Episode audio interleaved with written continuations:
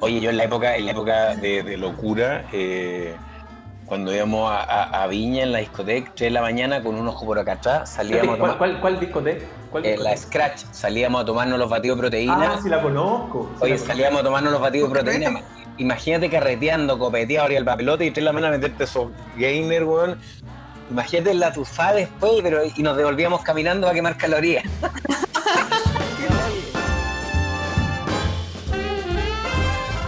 En vista del tiempo que siempre es escaso, eh, bienvenidos nuevamente con Tertulios al segundo programa del podcast eh, Salud Divino Tesoro. Costó el nombre, no, nos editaron bastante, pero, pero con ese nombre nos quedamos. Nos presionaron, nos presionaron. Nos presionaron, eh, mucha gente, eh, bueno, siempre el mucha, ¿no es cierto?, relativo, nos escribió dando las gracias por el programa, eh, qué bueno que estemos haciendo esto, que ampliamos, ¿no es cierto?, los diferentes temas que vamos a estar tocando, siempre relacionados a la actualidad. Eh, hoy día, ¿no es cierto?, habíamos quedado de acuerdo en hablar sobre mm, el, ejercicio, el movimiento, la salud en general, que eso se va a tratar la mayoría de nuestros programas, y ¿Cómo ha repercutido todo esto en, a nivel pandémico, ¿no es cierto? Eh, ¿Cómo ha sido el tema eh, del ejercicio, la salud mental, sobre todo en este encierro? Y sobre todo tener dos miradas eh, de la Paulina, que es médico, y obviamente con el Juaco, que también se mueve muchísimo, profesor de educación física, distintos posgrados en rendimiento y entrena gente, obviamente. Entonces, ¿les parece que nos explayemos un poquito sobre eso? ¿Qué ha sido para ustedes desde, su punto de vista, ¿no es cierto?, el tema del encierro para cada uno y también cómo, cómo es necesario implementar el movimiento en el día a día, sobre todo en este nivel de encierro que ya llevamos bastante tiempo. Ya, eh, yo les voy a comentar mi experiencia. Eh, sí quiero aterrizar la situación porque muchas personas creen que yo toda la vida he sido súper activa y ese ejercicio y no, no es así. Pero estos últimos años sí cobró mucha importancia porque realmente me puse las pilas y lo quise aplicar para ver qué producía en mí, en mi cuerpo, en mi organismo. Y justo en plena pandemia yo estaba embarazada, así que tenía un valor agregado gigante y creo que el embarazo es una gran etapa para al contrario de lo que hace muchas veces la mayoría, que es como relajarse, ¿cierto? No, es como tomar más responsabilidad, porque no solamente eres responsable de tu salud, sino que también de tu hijo, y, ya sabemos con el concepto de programación fetal lo tanto que podemos hacer las mamás desde la concepción para que nuestro hijo tenga una salud, incluso de buena salud de adulto, o sea, impresionante eso. Entonces a mí me agarró justamente en pleno embarazo, eh, y finalmente, afortunadamente, pude continuar y además agregué otras actividades como un poco de yoga que en el embarazo antes no lo había hecho en el primer embarazo y en el segundo sí. Y fue fantástico. La verdad es que encuentro que la parte como de movimiento durante todo mi embarazo funcionó increíble. Yo tuve mi guagua en plena cuarentena, o sea, fue en el pic de la pandemia, el, el peor pic del año pasado. Eh, y se pudo mantener. Y yo creo que eso me mantuvo bien metabólicamente, me mantuvo, me mantuvo bien anímicamente. Y sin duda es algo que después eh, quise continuar, no por el, recuperar el peso o eso, sino que realmente por todos los beneficios que ya conocemos. Y eso es lo que hemos un poquito hablado la vez pasada, que es el tema de los hábitos. Los hábitos es algo que hacemos todos los días, que es parte de nuestra rutina, así como dormir y como ducharnos, ¿cierto? Entonces, eh, yo creo que es, crucial que lo podamos ingresar así. Cuesta, es incómodo, de nuevo yo comento esta palabra, es incómodo, pero cuando uno lo logra ya es una cosa que uno lo necesita. Y si es que de repente estoy muy ocupada y hay una semana en que me muevo muy poco, mi cuerpo lo, lo siente en el fondo, siente esa necesidad impresionante de poder moverme. Así que eso es más o menos como, como me ocurrió. Don Juaco. Yo aquí también me gustaría como retroceder un poco y, contar cómo partí yo en la parte de movimiento, en la parte del ejercicio en sí. Desde chico fui súper inquieto, ¿ah? me tiraban la oreja y todo, andaba para todas partes moviéndome. Mis papás, yo era una locura, de hecho tenía cuatro años y, me perdí en el, el, litoral central. Me acuerdo que me subí, cuatro años creo que fue, tres o cuatro años, me subí a una micro en ese tiempo y me fui como al Quisco, creo, o al Garro, algo así, del Tavo al Quisco, no sé. ¿Buscando carrete o movimiento? Imagínate a los cuatro años, creo que algo de carrete y movimiento. Eh, y de chico súper inquieto, súper inquieto. Eh, después cuando estaba en el colegio lo mismo, yo eh, formé parte de las selecciones del colegio donde estudié, la selección de fútbol y de básquetbol. Eh, en ese minuto no conocía el atletismo. Y después, cuando entré a la universidad, me enamoré del atletismo. Eh, y tuve varios años entrenando para correr 100 y 200 metros planos. Y ahí empecé a conocer lo que era el tema del entrenamiento. Eh, y empecé a entender todas las bases biológicas del entrenamiento. Y ahí entendí la diferencia entre ejercicio y actividad física, después la importancia de moverse, que no es lo mismo que eh, entrenar propiamente tal, son conceptos distintos. Eh, y finalmente hoy me dedico a enseñar ejercicio, a, que a, que mis estudiantes, las personas las cuales, con las cuales trabajo, entiendan el concepto de ejercicio. Eh, y es fundamental, porque nosotros genéticamente fuimos diseñados para movernos, nuestros genes se forjaron en el movimiento, por lo tanto, cualquier estímulo que le demos al cuerpo, ya sea de baja o de alta intensidad, ya sea planificado o no planificado, va a ser bueno y nuestros genes van a responder de manera positiva. ¿ya? Por eso es tan, tan eh, estudiado, tan evidenciado también de que el ejercicio tiene muchos beneficios para la salud. Hay muchas enfermedades que pueden ser tratadas o se pueden revertir mediante la actividad física sistemática y programada en el tiempo. Eh, entonces creo yo que hay una necesidad importante, sobre todo en, lo que, en la situación en la, que, nos encontramos hoy, donde necesitamos incorporar más movimiento, más actividad física a nuestro cuerpo y no se requiere necesariamente de grandes tecnologías o grandes equipamientos para poder moverse y obtener todos los beneficios. Entonces es un hábito de vida saludable fundamental que es gratuito porque se puede incorporar sin tener que estar comprándose elementos adicionales eh, y los beneficios son impresionantes. Así es, pues nosotros siempre el, el Paco se instaló su, gimnasio en el estacionamiento. Sí, sí, está notable. Ya subiste historias, todavía no, ya lo van a ver pronto en sus redes sociales porque yo es extraordinario. Yo, yo ahí cuando me lo mostraba y decía, uy, ese es un juguete mejor. Algunos el auto, puta, tú, tu gimnasio está ahí en el estacionamiento, maravilloso. cambié, cambié, el auto por 120 kilos, 130 kilos, algo así. está fantástico.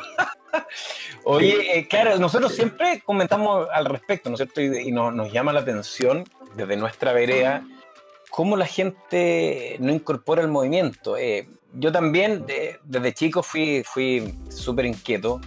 Yo me crié en una población en Concepción, por lo tanto había mucho espacio, no necesariamente verde, pero mucho espacio y yo toda la vida quise ser futbolista. Yo me acuerdo, mi, ídolo era el Pato Yáñez. Eh, bueno, eh, incluso me atrevería a decir que era mejor que Alexis Sánchez, era extraordinario.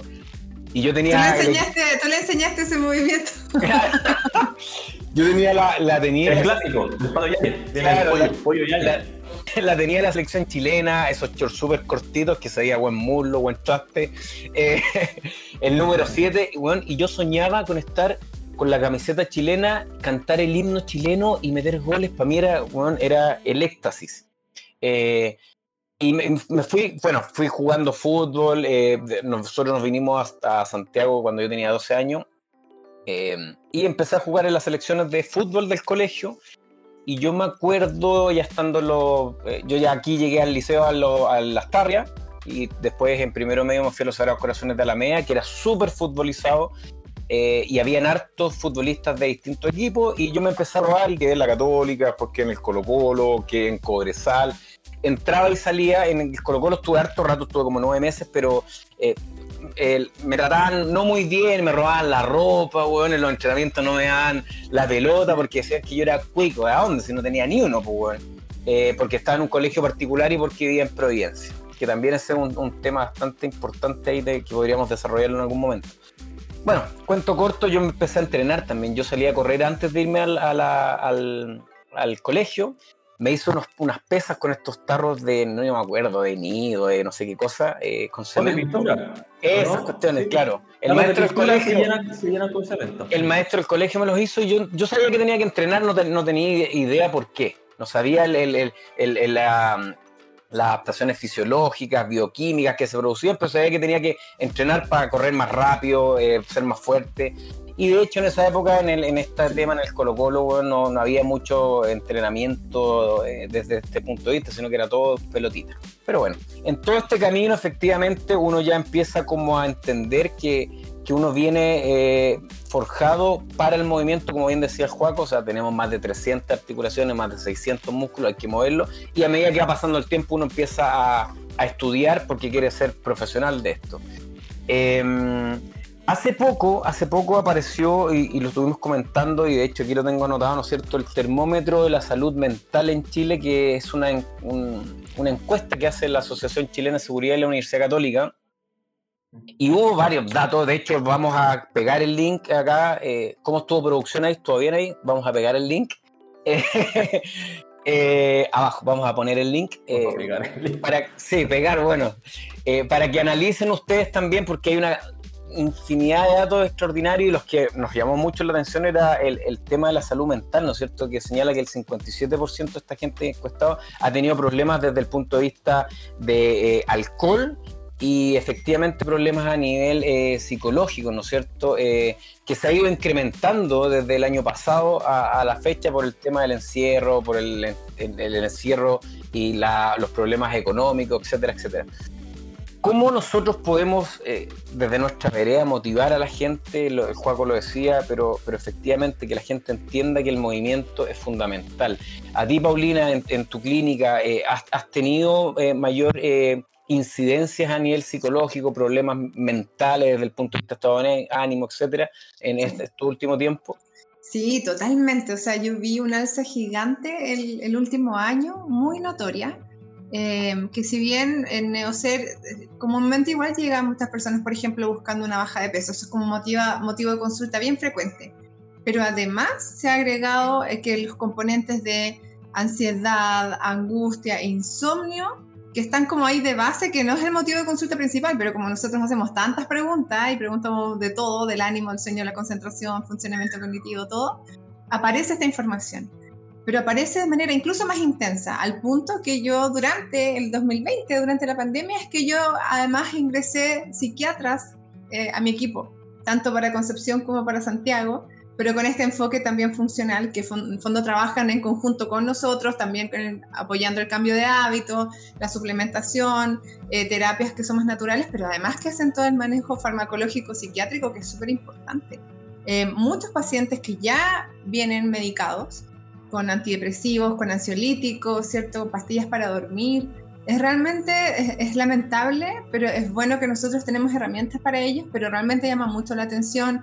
Uno piensa como, ¿qué más podemos hacer? ¿Cómo más podríamos ayudarlos? Porque dentro de toda esa angustia, esa incertidumbre, esa ansiedad, esa baja de ánimo, más encima quieren bajar de peso o quieren tratar de superar una enfermedad. Entonces realmente se, se tornan en ser casos bastante complejos y que requieren un tratamiento además bien largo y no todos están dispuestos a poder hacerse cargo de, todas las áreas en realidad. Como que muchas personas quieren llegar a hacer un cambio alimentario simplemente, pero como que guardar en un cajoncito esto que les está pasando a nivel de salud mental. Y eso es complicado porque realmente la jerarquía de la salud, lo que es la salud mental, lo que son las emociones, la gestión del estrés, está arriba, realmente comanda, la cabeza comanda todo. Entonces, Em, es un área compleja, afortunadamente tenemos herramientas para ayudar a las personas, pero sin duda esto ha ido realmente en aumento. Em, y es súper entendible, o sea, todos hemos tenido dificultades por el tema de la pandemia. A mí me pasa también que mi, mi, familia de origen está en Concepción, hace más de un año que no puedo viajar, yo tengo una hija que, que, solamente mi mamá logró conocer porque pudo viajar, pero del resto de mis familiares, el resto de mis amigas no la conocen. Entonces yo entiendo también por estos tipos de situaciones que hay que pasar, em, pero uno con la mentalidad de otra manera y con el estilo de vida que uno tiene. Yo también le cuento a mis pacientes eso. Yo, yo también estoy viendo la pandemia. Yo soy emprendedor en pandemia. Yo tuve una tremenda crisis en pandemia por el emprendimiento el año pasado que logramos superar afortunadamente con la ayuda de todos. Eh, tuve un embarazo en pandemia, tuve una hija en pandemia. Entonces entiendo, yo entiendo. Pero sí, sin duda, mi estilo de vida me protegió y, realmente yo estoy así eternamente agradecida por eso. Yo no, dudo ni un segundo que mi estilo de alimentación, que mi estilo de moverme, buscar el movimiento, siempre digo, buscar el movimiento a diario, la suplementación correcta, en el fondo realmente hacerme responsable de eso me protegió en, en, no caer en una patología de salud mental como a tantas personas les ha ocurrido. Entonces, por eso tanto los animamos a que tomen en cuenta estos factores para protegerse también, para sanarse y también para después prevenir que no les vuelva a ocurrir, porque el estrés va a estar siempre, ¿cierto? Ahora es la pandemia. Como bien dice la Paula, el estar bien parado, ¿no es cierto?, desde el movimiento, desde una buena salud mental, inducida por una buena nutrición. Sabemos que la nutrición, la nutrigenómica, ¿no es cierto?, tiene un impacto importante en cómo nuestro cuerpo va a responder, nuestros genes, etcétera eh, te, te, pilló bien parado y fuiste quizás un apoyo importante para el resto de tu núcleo familiar. Entonces, eh, efectivamente uno, uno debe preocuparse, ocuparse y, partir desde uno mismo, ¿no es cierto?, esa sanación para poder ser un, un apoyo para el resto de la familia y el entorno.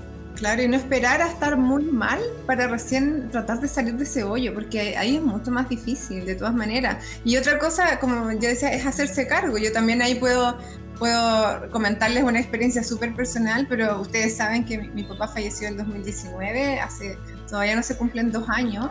Y, yo igual eso lo cubrí bastante con trabajo y obviamente los embarazos, las lactancias, los embarazos, las pandemias me mantuvieron súper ocupada, pero igual llegó un punto en que yo misma me di cuenta de que, de que no, no, me había permitido vivirlo como tenía que ser y yo también busqué un apoyo en una persona, en una psicóloga experta en duelo para yo ver en qué, dónde estoy, cómo estoy. Y afortunadamente en el fondo me dice, estás en un duelo postergado, pero que tú escogiste que ahora vas a hacerte responsable por él y está súper bien y ahora vienen los siguientes aprendizajes. Y, y, y, si bien quizás antes podía tener como hasta prejuicios de yo estar en un proceso, estoy súper agradecida porque encuentro que estoy realmente sacando las mejores lecciones que me ha dado la vida, incluso con dolores tan grandes como este. Eh, y cosas que hemos conversado, ¿cierto? Nosotros por interno a veces, Pollo, y tú sabes, tú, tú, sabes la importancia que en el fondo este hecho en mi vida ha tenido y obviamente eh, en, en, un estado tan sensible como el estar con la pérdida de un padre, pero además con todo lo que está pasando, fácilmente yo me pude haber ido al suelo y en realidad eh, en la mezcla del estilo de vida, pero también hacerme cargo de los asuntos personales que todos tenemos, es parte también de la salud. Entonces yo estoy muy contenta de hacer eso, entonces igual impulso a la gente que realmente lo duda, pero es que mejor toma ahora con la nutricionista y no con la psicóloga. Oye, si hay temas, háganse cargo, va a ser un tiempo y después pueden seguir agregando todo lo que quieran a la vida, pero hay que estar suficientemente bien para poder disfrutarla también. Yo creo, bueno, ahí sumar también lo que señalaba la Pauli y tú también, Pollo.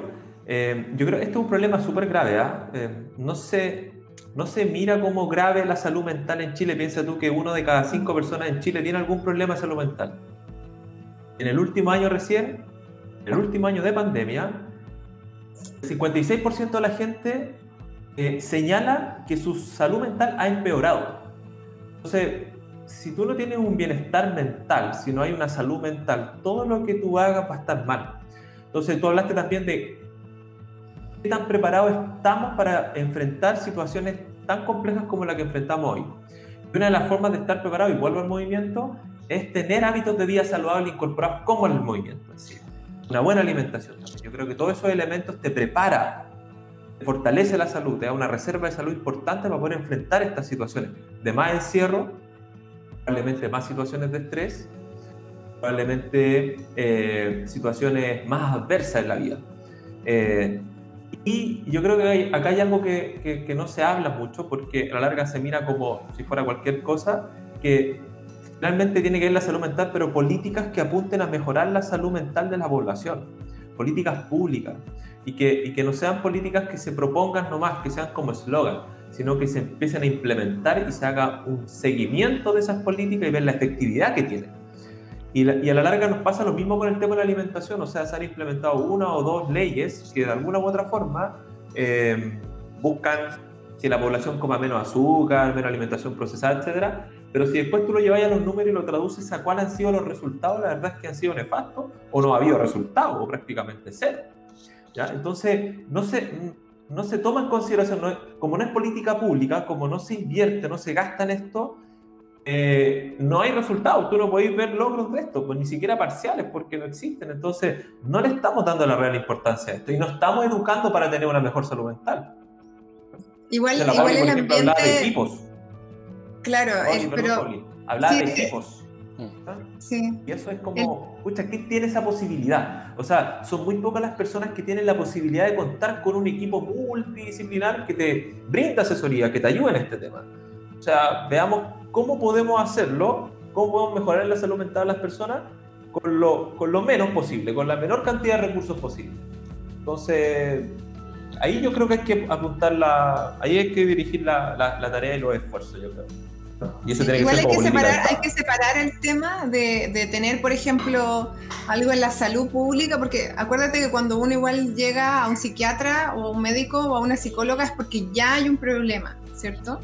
Pero también hay que ver la raíz de estos problemas, que es como lo que hablamos ¿cierto? en la medicina funcional. Y en general, eh, si uno le pregunta a las personas, como, ¿dónde, cuál es, ¿dónde te aprieta el zapato? ¿Qué es lo que más te estresa? Generalmente el trabajo, ¿ya? Y ahí estamos hablando de otro tipo de políticas que tienen que ver con los horarios, las jornadas, las cargas de trabajo, la gente que trabaja por metas. Hay personas que tienen un horario de trabajo, yo tengo varios pacientes que están en teletrabajo y su horario normal es hasta las 5 y terminan a las 8 porque están en teletrabajo, porque avanzan más lento, porque le están exigiendo otras cosas y más encima les acomodaron el sueldo para abajo.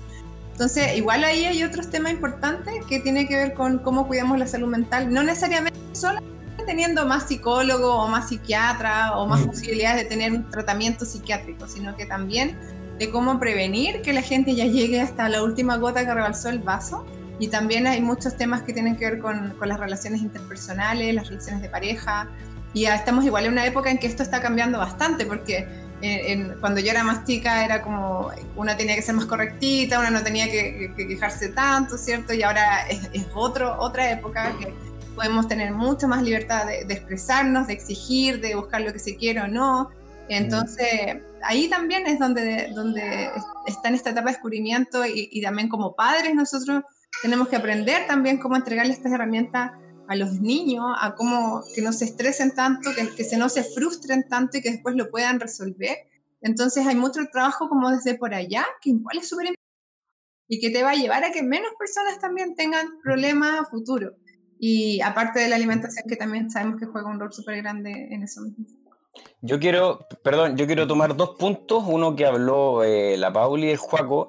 Eh, Pauli, tú dijiste algo que es súper, súper eh, decidor, que es el háganse cargo. Eh, yo sin entrar en detalle, obviamente, pero también, como todo el mundo, miles de problemas, muchos psicólogos, me costó bastante darme cuenta de, construcciones que uno va teniendo y después se, entiende y aprende a vivir con eso, con eso problemas que, tuvimos durante el desarrollo, ¿no es cierto? Nivel que muchas veces los papás, el entorno piensa que lo están haciendo el después y, muchas veces no. Yo soy hijo de padres separados eh, y, yo jamás pensé que el, que el, no haberme criado con mi mamá materna había causado problemas en mí y después de viejo me di cuenta que tenía muchos problemas. Eh, hasta que entendí, aprendí, la vida me sacó, perdonen mi francés, me sacó la mierda, pero tuve la posibilidad y la capacidad de pararme y y salir adelante. Entonces, eh, uno se tiene que hacer cargo, uno, y no es que no va a dejar de vivir con esos problemas, uno aprende a vivir con esos problemas. Yo creo que se quedaron todos metidos en algún momento, quizás hablaré del tema. Y lo otro importante que dijo Joaquín, eh, y que también lo hemos estado hablando nosotros tras bambalina, eh, ayer escuchaba a Enio Vivaldi, el, el rector de, de la Chile, eh, porque apareció un estudio que también lo vamos a no pegar, a poner en el link acá, acá abajo, eh, sobre un, un, estudio de un equipo transdisciplinario donde hay sociólogo, antropólogo, nutricionista, médico eh, de la Chile, del decano de, de Derecho, y que él decía, bueno, dijo muchas cosas importantes, pero básicamente decía que la academia, ¿no es cierto? Lo que siempre habla el juego, la academia, la universidad, tiene que entregar la ciencia y la evidencia potente para que eso se haga política pública. O sea, ya tenemos evidencia potente de qué es lo que nos hace mal como individuo y qué es lo que nos potencia desde el punto de vista tanto del movimiento como de la comida. Y eso tiene que ser una herramienta potente para que se creen políticas públicas, porque es la única manera de que realmente podamos ofrecer lo que decía Juan. O sea, eh, nosotros trabajamos con gente que tiene acceso, ¿no es cierto?, a tener una Paulina, su equipo, a entrenar con el Juaco, etcétera, pero hay mucha gente que no lo tiene, por lo tanto, el Estado de alguna otra manera se tiene que hacer cargo de esto y, para eso necesitamos que sea un equipo grande, multidisciplinario frente a, problemas complejos, ¿no es cierto?, porque el hecho de que el 60%, ¿no es cierto?, diga que, no sé, porque que ha empeorado su salud mental, el hecho de que eh, tres de cuatro personas en Chile, en todos los quintiles, tenga problemas de, alimentación, ¿no es cierto?, nuestros niños más del 50% con obesidad, es un tremendo problema que no lo podemos atacar uno solo. Y de alguna otra forma nosotros, desde nuestra vereda, con un pequeño granito de arena, estamos tratando de impulsar, ¿no es cierto?, este tipo de cosas. O sea, Pero efectivamente, eh, tiene que haber un debate constitucional respecto a esto, a la alimentación, a la salud mental, al movimiento. Eh, la otra vez cuando fuimos a la radio y, y, claro, uno dice, oye, la franja horaria, sí, podemos salir en la mañana a correr, pero acá en Providencia, en Las Condes, en Vitacura, pero ¿qué pasa en Conchalí o en Renca? ¿Quién va a salir a las seis y media de la mañana oscuro? Entonces, son temas súper complejos. Y aparte también, Pollo, que hay otros elementos que están asociados a la práctica de, actividad física y deporte en la población. Y uno de esos, por ejemplo, también guarda relación con las áreas verdes disponibles. Entonces, si tú vas, por ejemplo, a comunas que tienen mayores ingresos, comunas donde la gente tiene acceso por recursos a una mejor comida, eh, a un gimnasio, eh, o tiene mejores condiciones de vida para desarrollarse, no tiene nada que ver con lo que pasa en las comunas vulnerables de, Chile. En las comunas vulnerables de Chile difícilmente va a haber un parque, una plaza, eh, insumos para poder moverse. Imagínate, tienes una población que es ignorante en el tema de movimiento o actividad física y aparte no cuenta con los recursos para poder realizarla. Entonces, es más grave aún, más grave aún. Y hoy se está destinando muchos recursos en mecanismos de prevención, eh, perdón, en mecanismos de tratamiento de ciertas patologías más que en la prevención de la patología. Entonces, más que buscar la prevención, o sea, evitar que acontezca un hecho patológico, se está buscando o se está gastando mucha plata en tratar esa patología, pero una vez que ya está instaurada. Entonces, también hay como un cambio que hay que hacer desde bien atrás. Eh, si, tú quieres una, si tú quieres una población más sana, eh, de partida tú tienes que educar a esa población para que adopte hábitos más saludables en su vida y así te estaría evitando un montón de plata que se gasta actualmente el Estado chileno con la plata de todos los chilenos en esto. Mira, eh, aquí tengo, tengo un dato que lo noté, de hecho, eh, en, este, en este reporte que hizo, en este estudio que hizo la Chile, la, If, eh, If no sé si está bien pronunciado, Pauli, tú, mi inglés es bastante atarzanado. Eh, If Crowley, así es, así, ella es la representante de América Latina eh, y el Caribe de la FAO, señalaba que actualmente en Chile el 0.2% del PIB se está destinando a, a, costos, ¿no es cierto?, asociados con enfermedades no transmisibles como la diabetes, la hipertensión, que eso lo tenemos claro, pero lo más impactante, ella eh, señalaba que de aquí a los próximos 40 años esto debería subir más del 70%. O sea, en el fondo, no es que vamos en regresión, sino que al contrario, seguimos, seguimos estando cada día más, y, esto entre comillas, ¿no es cierto? Uno, uno lo, trata de decir de una manera jocosa, pero no jocosa. O sea, cada día estamos más gordos, ¿no es cierto? Estamos más depre, estamos más pobres, con menos plata. Por lo tanto, es como, no vemos el túnel con la luz blanca, ¿no es cierto? Al contrario, se viene muy oscuro. Eh, pero creemos, y por eso estamos acá, que de alguna otra forma nosotros, por lo menos, empezar de a poquitito en la gente que puede hacer los cambios, ¿no es cierto? A educarlo, a incentivar estos cambios. Por eso estamos haciendo esto, por eso vamos a la radio, eh, por eso tratamos de hacer los seminarios, eh, Neocer, Ketotox, etcétera, etcétera, para tratar de aportar de alguna otra manera, ¿no es cierto? Y tratar de, hacer un, un clic de a poquitito en la gente. Y motivar a quienes también están cerca, motivar a quienes están cerca de las personas igual más vulnerables, porque claro, de repente uno puede criticar como, ah, ya, pero esto es como para algo particular o privado, qué sé yo. Pero eso es solamente como la consulta en la consulta, así como la cita en la consulta es eso. Pero todo lo que se hace en redes sociales, todo lo que hacemos para poder transmitir toda esta información, las clases que podamos hacer, el motivar a otros profesionales que luego van a estar con otras personas, otros pacientes. Es una bola de nieve, es el final. Por esto es tan importante que nosotros, no solamente yo me quede en la consulta médica, ¿cierto? Solamente atendiendo pacientes, encerrar en la consulta médica. Y que también ustedes no estén solamente en, las casas de, de sus alumnos o en los gimnasios atendiendo al cliente, sino que estemos también en estas instancias. Así que eh, yo creo que es súper positivo lo que estamos haciendo y esto no va a cambiar de un día para el otro, o sea, para nada. Entonces tenemos que ser inteligentes en, en, cómo vamos a poder también implementar herramientas para que podamos ver ese cambio que, del que tanto hablamos y que quizás repetimos mucho, pero que es real. Así es.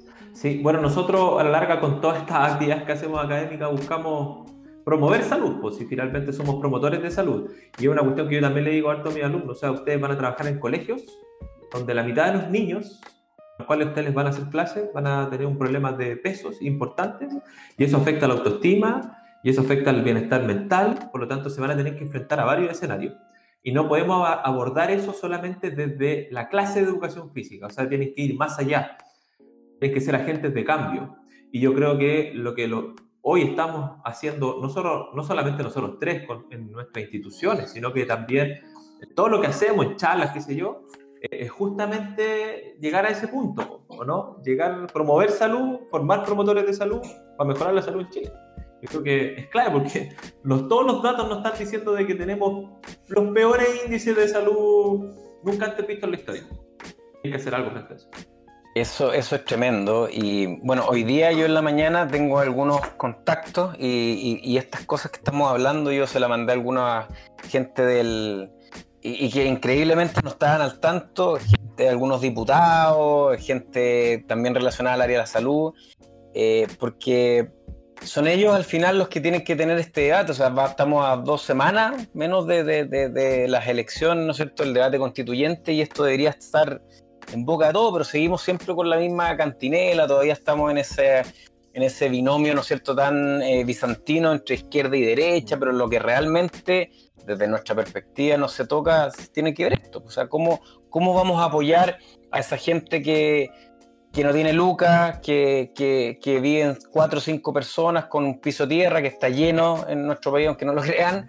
Eh, mucha gente vive en su burbuja y, yo, y, no se trata de, castigarlos por haber nacido en ese, sino que se trata de que incentivarlos a que vean más allá, que busquen, que podamos ayudar. O sea, si yo trabajé con una persona muchos años que la, quise mucho, me enseñó mucho y esa persona eh, a mí me, motivó, yo lo acompañaba, sacaba niños de, la calle, eh, educó gente, de hecho hay un par de abogados que, vivían en el Mapocho y que actualmente son gente súper buena, profesional y que rehicieron su vida.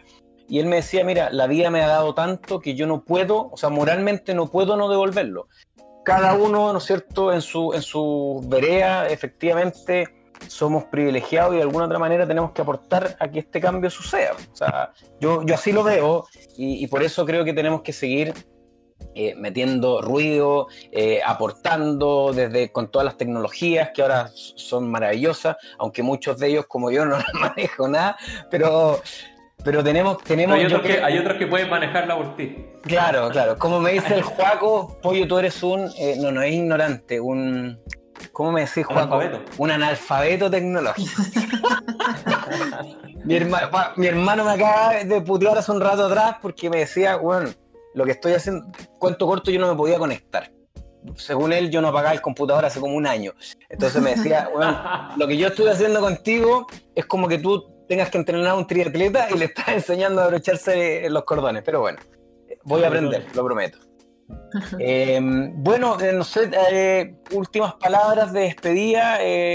¿Cómo han estado? ¿Cómo se han sentido? ¿Todo bien? ¿Quieren mandar algún mensaje? Las pantallas de ustedes. Todos los que me conocen, no. No, bien, bien. Estoy interesada en, que sigamos desarrollando distintos temas y compartiendo las opiniones. Espero que a todas las personas que, que se atrevan a escuchar esta barbaridad que estamos haciendo les sirva y quizás hasta se lo pueden de repente mostrar a alguien más que también les sirve conocer otros puntos de vista no tan convencionales, eh, pero que sí pueden ser muy fructíferos para, para, su salud también y para iniciar cambios positivos. Así que eso, chiquillos, un gusto verlos nuevamente. Gracias, Pauli, por estar con nosotros. Oye, Pollito, me gustaría más que nada como cerrar, que es lo que hemos venido hablando hace rato, eh, esta necesidad de acercar el conocimiento a las personas. Eh, mediante nuestros mecanismos, nuestras vías, tú, el, el en la cancha, como hablamos los entrenadores, ¿cierto? La Polina en su clínica, las mismas redes sociales, ocuparlas más también para difundir más conocimiento y la gente se vaya de a poco empoderando de su salud y no que dependa siempre de un tercero para hacer cambios en su salud.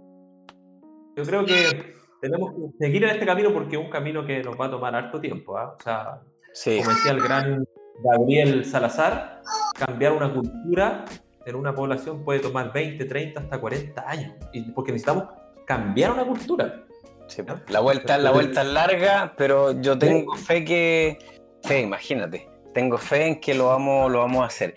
Quiero, eh, para el próximo programa los quiero comprometer, aunque yo sé que el juego está un poco chato esto, pero lo hablamos con la bolina y sí, yo quiero que el próximo programa hablemos, eh, vamos a ir modulando todas estas conversaciones, ¿cierto? Sobre eh, el tema de... Sí, te corta el ayuno. No, no, no, pero por ahí. El tema de la, de la poca ingesta de comida de, de gente que puede eh, y tiene el acceso a hacerlo, o sea, decidir cuándo come y cuándo no, y qué sucede a nivel corporal, tanto de, de la azotea de la cabeza hacia abajo, ¿no es cierto?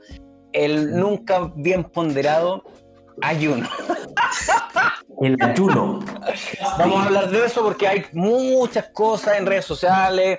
Vamos a hablar desde la evidencia, no desde la camiseta, no desde la del, del Keto Lovers, no. ¿Qué es lo que dice básicamente la ciencia? Keto Y- lovers. Claro, y van a ver que no es esto, no es ni blanco ni negro, no es gris, o sea, son grises.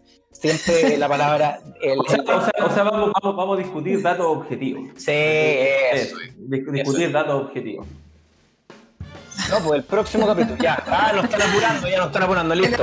De nuevo. Pauli, un beso grande, te quiero, Cuaco, te quiero, un abrazo gigante, amigos. eh, y a los tramoyas de allá abajo, yo les digo tramoyas. Gracias, a, a Somos Viernes, Gracias, gracias por el apoyo y gracias a todos, nos vemos pronto. Felicidades. Chao. Chao, chao.